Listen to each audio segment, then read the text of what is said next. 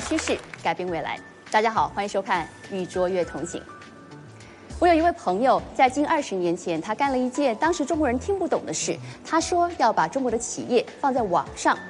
身边的人说他是书生，是疯子，但是他成功了。十年前，他说要在中国打败 eBay，现在他的电商平台一个购物狂欢节，日交易额一百九十一亿元。直到现在，还没有人能够完全看懂他究竟要做什么。但是，大部分的人都同意他改变了许多中国人的生活。今天他还在路上，对于今后五年中国人的未来，他有一个想法。有请阿里巴巴集团主席马云。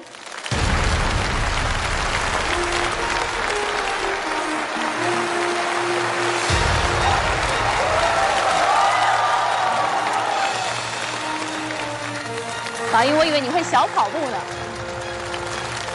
大家好。很多人都愿意从马云的眼光看未来的互联网世界，因为好像他常常会看到不同的地方。呃，告诉我们，今天你想要告诉我们的预见或想法，一句话先概括一下。其实来讲，二零一二年大家担心的灾难、担心的变化，不是一个世界的灭亡，而是旧的世界的崩溃，新的世界的起来。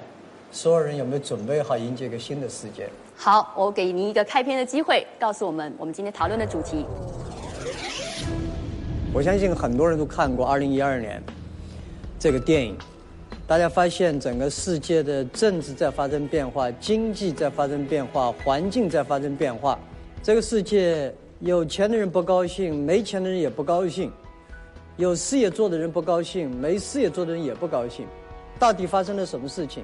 从我这个行业来看，互联网进人类真正开始进入了互联网信息时代。